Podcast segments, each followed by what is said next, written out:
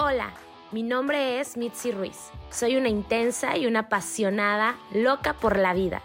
Este espacio está creado para los que buscamos romper el molde, los arriesgados, los que no nos conformamos, los atrevidos, los que nos cuestionamos y creamos nuestras propias respuestas, para los soñadores que tomamos acción, para los que entendemos el valor de transformarnos. Prometo que la vamos a pasar extraordinario. Así que Bienvenidos.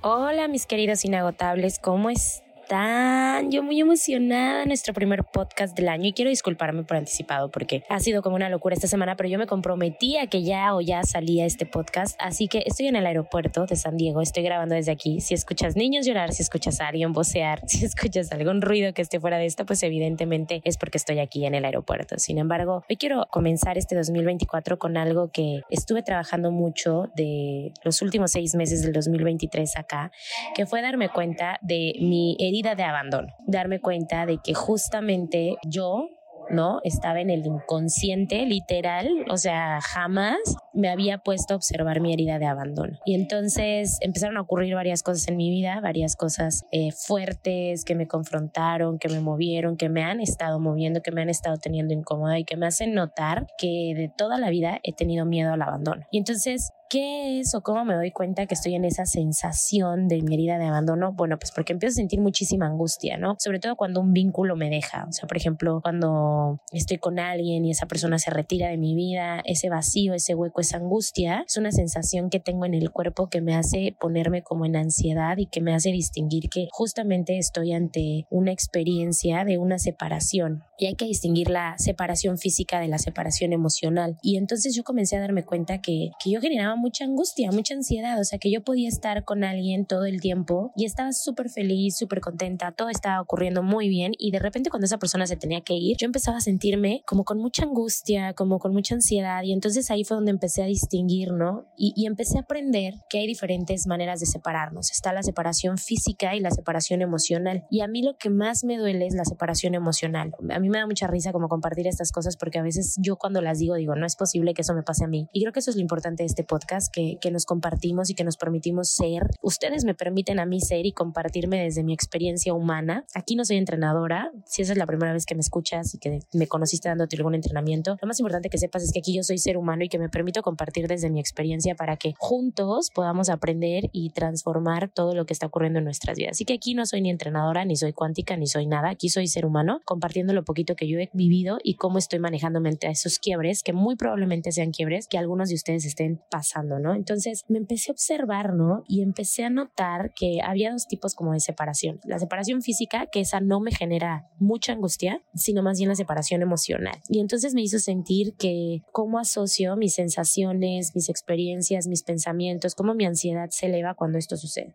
Y empecé a darme cuenta que en algún punto yo creía que la gente me estaba abandonando o sea, esta ansiedad de no saber si me respondes un mensaje, si me vas a llamar, si me hace creer que no, ya no me estás eligiendo, que ya no quieres estar conmigo, que me vas a dejar, que me vas a abandonar. Y todo eso obviamente comienza a generar nada positivo en mi vida ni en mis relaciones, ¿no? Entonces empecé a darme cuenta que yo sentía que otros me abandonaban y el trabajo de la herida es justamente darme cuenta en qué me estoy abandonando yo. Yo, por ejemplo, me doy cuenta que no necesito como mucha atención no, sí necesito mucha atención, pero lo que más necesito justamente es el cariño, la, la sensación física. A mí me gusta que me estés abrazando, me gusta que me estés viendo. Puedes estar haciendo tú tus cosas, pero si me estás tomando la mano, yo ya siento que estoy ahí, que estoy contigo, ¿no? Todo esto tiene que ver y amo, amo a mi mamá, siempre lo digo, mamá, si algún día escuchas mis podcasts, eh, quiero que sepas que te amo y que esto no tiene nada que ver contigo. Sin embargo, todas nuestras heridas vienen de traumas del pasado y eso tiene que ver con mi infancia, porque entonces yo recuerdo que cuando yo era una niña, pues mi mamá trabajaba todo el tiempo porque vivíamos solas y ella requería pues ser la fuente de proveedora de, del espacio, así que mi mamá trabajaba todo el día, mi papá no estuvo presente en mi infancia y mi abuela era quien estaba al cuidado mío, pero pues mi abuela hacía muchas otras cosas, ¿no? Entonces yo me doy cuenta que en mi infancia yo me sentí muy abandonada, que yo tenía que esperar mucho tiempo porque la gente volviera, yo tenía que esperar para que alguien me escuchara, yo tenía que esperar para que alguien me diera tiempo y entonces empiezo a conectar con esta Mitzi pequeña con esta flaca que sentía que no era importante, sentía que había muchas cosas por delante de ella en la vida de los demás, ¿no? O sea, el trabajo, las obligaciones, la experiencia que ella en ese momento estaba viviendo y de la cual estaba haciendo lo mejor que pudo. Mi papá, que igual, ¿no? Desde su separación, su cero contacto conmigo, pues me hacía sentir que la persona más importante, que era mi padre, que me había dado la vida, no estaba eligiendo estar conmigo, pues ¿quién podría elegir, ¿no? Y eso es una herida que viene muy reflejada con mis relaciones con los hombres, ¿no?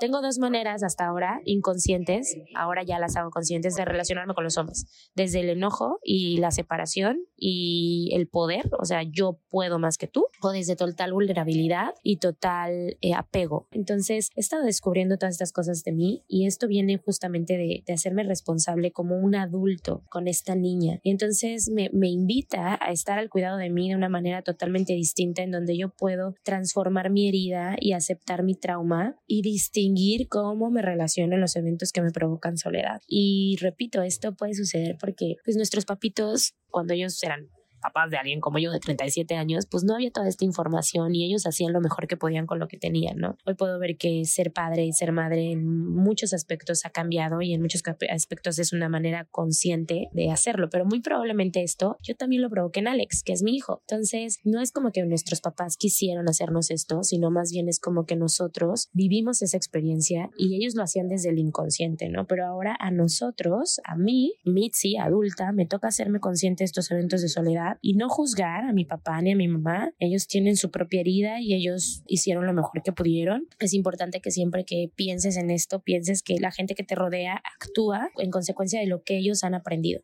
ellos actúan y que pocas veces tiene realmente que ver contigo, sino que, o sea, en este caso, por ejemplo, no era que mi mamá no quisiera pasar tiempo conmigo, era que mi mamá tenía que trabajar para mantenerme, no era que mi papá no quisiera estar conmigo, era que mi papá en ese momento tenía otro tipo de prioridades y estaban haciendo lo mejor que podíamos. Entonces, comprender también, algo que me ha liberado mucho, es que comprender que abandonar es algo bien común nosotros abandonamos todo el tiempo, nos movemos despacio, nos transformamos, vamos cambiando de relaciones porque vamos cambiando nosotros también de nuestra percepción propia y de quiénes estamos siendo. Entonces, no relacionarnos con el abandono desde la culpa, desde reclamos o desde el resentimiento, ¿no? ¿Cómo me hago responsablemente de mí misma? Esa es la pregunta en la que yo ahora estoy. ¿Cómo me hago responsable de mí misma? Y creo que esto tiene que ver con que no se acerca de que la otra persona ignore lo que estoy sintiendo. Tal vez yo estoy ignorando lo que estoy sintiendo y esto es una chambota bien cabrona, ¿no? Entonces yo digo, hey, es que no me haces caso. Y suena bien fácil decir, bueno, es que yo no me estoy haciendo caso, pero no, es detenerte realmente y decir, wow, ¿qué experiencia estoy sintiendo? ¿Qué está ocurriendo para mí? Que no me estoy escuchando realmente o que sí me estoy escuchando y no estoy eligiendo tomar acción ante eso. Y entonces estoy ignorando lo que siento, retraigo lo que siento y no respeto lo que siento. Y ahí es donde justamente mi herida de abandono pues comienza tal vez a tener como que una repercusión mucho más poderosa. Y creo que algo que requiero empezar a practicar, porque este podcast obviamente siempre lo hago a partir de cosas que yo he escuchado, podcast, libros, revistas, cosas que he estado aprendiendo basada en mi experiencia, ¿no? Y lo primero es tener una actitud de amor y comprensión conmigo misma. He dejado de juzgarme y he comenzado a pedirle al mundo que me acepte. No estoy lista para hacer estas cosas, no estoy lista para hacer esto, esto está ocurriendo en mi vida. Y he dejado de sentir vergüenza de sentir lo que siento. Y eso ha sido un paso bien importante para mí. Es como comprenderme, notar cómo me hablo, notar si, si yo me hago presente para mí misma y entender que esto es un proceso, que es un proceso gradual, que es algo que voy tomando conciencia y que conforme yo voy tomando conciencia, evidentemente, pues el mundo se va relacionando conmigo desde ese espacio. A veces hago algo que hago, que escuché, que en un podcast, me parece, o en algo así que, que, que, practico ahora, es distinguir cómo me hablo. Entonces lo que hice es que grabo un audio con cosas que me hubiera gustado escuchar mucho de mi papá o mi mamá y cuando estoy triste o tengo mucho miedo o estoy viviendo una situación que me está confrontando, entonces yo pongo este audio y lo escucho y me funciona, no es algo que te dejo ahí. Y distinguir también que el abandono es lo contrario a la presencia. Entonces, cuando alguien está presente, se crea el vínculo. Entonces, ¿cómo voy a estar presente conmigo misma? ¿Qué me gusta hacer? Conocerme, reconocerme, porque a veces asumimos, ¿no? Ah, es que a mí me gusta esto y tal vez ya no te gusta eso. Entonces, ¿qué, qué te gusta hoy? ¿Qué quieres hacer hoy, no? Y descubrir que a veces nos abandonamos a nosotros mismos cuando no estoy conectado conmigo, cuando no estoy escuchándome, cuando no estoy poniendo atención en mis necesidades, cuando no estoy validando mis necesidades y entonces me cuesta compartirme con los demás. Estoy trabajando en mantener mi presencia en mí y desde ahí compartirla con otros no la regalo, la comparto. Eso es algo que escuché que me tocó totalmente. Eso es algo súper, súper importante, porque cuando alguien se va, yo me permito practicar, conectar conmigo y sentir lo que debo sentir. Lo primero para sanar es evitar es dejar de evitar y hacerme presente en el malestar, en la sensación de vacío, en el miedo, en todo lo que me conecta con esa niña interior que está asustada, que cree que no van a regresar, que cree que la van a abandonar, que cree que no es suficiente, que cree que si su padre la dejó, pues obviamente cualquier hombre la va a dejar, que cree que no hay un vínculo que realmente la sostenga o la respalde, ¿no? Y hacerme presente en ese malestar, sentir ese vacío, obviamente no es cómodo. Sin embargo, cuando me hago consciente, me detengo, respiro y digo, ok, estoy sintiendo esto, estoy sintiendo esta angustia, estoy sintiendo este estrés, es como que tomo una respiración y entonces poco a poco, no te voy a decir que ya lo manejo, pero poco a poco he estado aprendiendo a llenarlo con mi presencia. Y esto solamente lo he logrado dejando de evadir lo que estoy sintiendo y dándome permiso de sentir lo que estoy sintiendo. Sentir todo,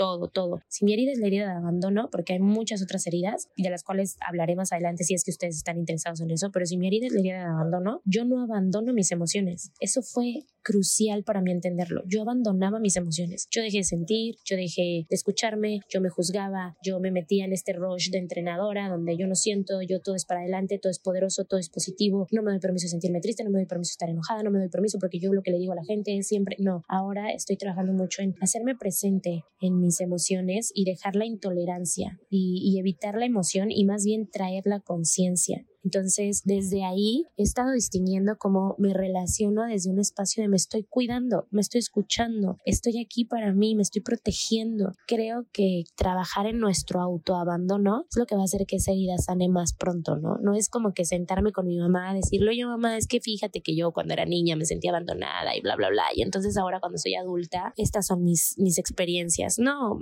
más bien es como cómo ahora me hago cargo de mi autoabandono, en qué áreas de mi vida yo me estoy autoabandonando, cómo me permito conectar y aceptar eso. Y entonces ahí te das cuenta que yo creía que me amaba, pero me amaba no de manera tan consciente y ahora estoy cuidándome de una manera mucho más consciente, sentir que me amo, cuáles son mis necesidades y me falta muchísimo, de verdad, de verdad, yo sé que me falta muchísimo. ¿Qué necesidades para la flaca son importantes, cómo ella se siente cuidada, cómo se siente amada, cómo puedo ganarme el amor de esa niña interior, cómo puedo reconectar con ella y darnos permiso de preguntarnos todos los días cómo estás, qué necesitas y, y comenzar a materializarme a mí misma, ¿no? Permitirme estar ahí, no abandonar mis necesidades ni físicas ni emocionales para mí el contacto físico es súper importante. Entonces he estado practicando como que abrazarme, tener contacto físico, pedir contacto físico de la gente, como, ven, abrázame, necesito que me abraces, no le digo mucho a mi joven, abrázame, dame un abrazo, dame un beso. Para mí el contacto físico es, es muy importante. Entonces eso es otra cosa que he descubierto. Y bueno, cuando ya está la sensación de separación, es importante que, que respires,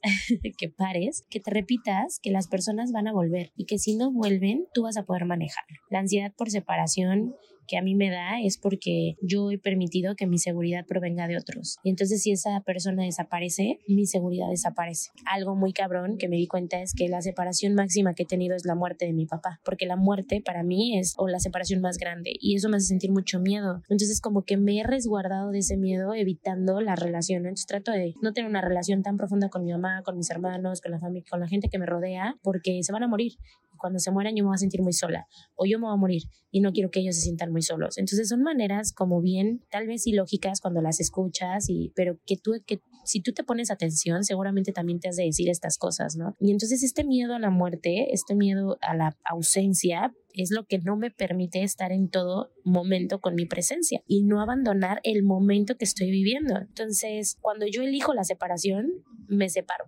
literalmente. Me separo de todo lo que está a mi alrededor. Y desde ahí no se trata de juzgarnos. Si ya te cachaste que te estás separando, que algo no está funcionando para ti, no te juzgues. Simplemente date la oportunidad de ser compasivo, compasiva contigo y decir, neta, estás haciendo lo mejor que puedes con lo que tienes. Neta, te está costando. No es como que lo estás ignorando, estás trabajando en esto. Y tal vez las respuestas o tal vez lo que está ocurriendo, tal vez los resultados no son exactamente lo que tú o lo que el mundo dice que debería estar ocurriendo, pero vas a tu propio ritmo, estás atendiéndote Y creo que eso es lo más valioso y lo más importante que podemos distinguir. Y por último, algo que a mí me ha funcionado muchísimo es saber que tal vez no puedo con todo al mismo tiempo. Eso ha sido un regalo para mí. De verdad, quien me conoce sabe que yo soy maestra de resolver, maestra de crear, maestra de aquí y ahora y de resultados. Y en este momento de mi vida estoy manejando el saber que tal vez no puedo con todo al mismo tiempo y que necesito administrar mi atención, manejar mi presencia. Y otro ejercicio que escuché y que estoy haciendo es una lista de cosas que hago para evitar sentirme abandonada o abandonado. Por ejemplo, decir, ah, pues yo acepto cosas que para mí no son negociables con tal de que una persona no me abandone. Yo hago cosas de más con tal de que alguien se quede conmigo